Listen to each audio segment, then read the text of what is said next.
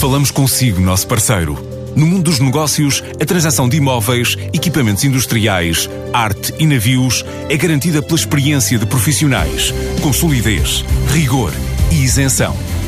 Encontre-nos em avaliberica.pt. A Vale Ibérica, porque é de leilões que estamos a falar.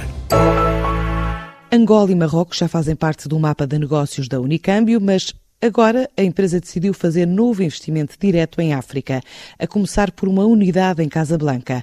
Antes da Agadir, Tanger ou Marrakech, Carlos Lilaia, o presidente executivo da empresa, adianta porquê este mercado. Marrocos, vamos abrir dentro de poucos dias a operação no aeroporto de Casablanca. Casablanca porque é um destino que está muito perto de Lisboa, em Portugal, portanto ele está praticamente à mesma distância de Madrid, tanto em termos quilométricos como em termos horários. E, por outro lado, também, eh, aquilo que se tem manifestado é um crescente interesse, por um lado, dos portugueses em viajarem para Marrocos e, por outro lado, também, ainda o aeroporto de Casablanca eh, está-se a transformar também num verdadeiro hub quer para a África Ocidental e outros destinos também dentro da África, mas inclusivamente para a Europa. Mas temos um plano de expansão que prevê outros aeroportos, como Agadir, Marrakech, Tanja, e também outras localizações eh, a nível da,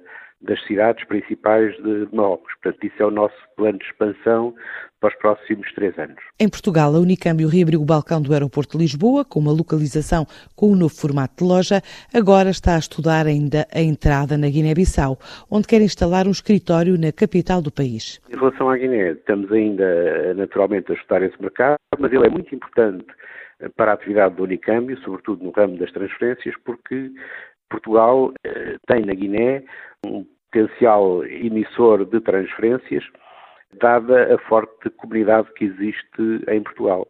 E, portanto, o nosso objetivo é estabelecer-nos na Guiné para acompanhar, de facto, esta crescente eh, procura de envios para a Guiné-Bissau por parte dos residentes em, em, Portugal. Nós pensamos que durante o próximo ano é possível o estabelecimento na, na Guiné-Bissau como loja de facto de, de, cidade, porque de facto o elemento principal não são os câmbios, mas são as transferências de dinheiro. Esta é uma empresa que só em transferências de dinheiro diz relacionar-se com mais de 130 países por dia.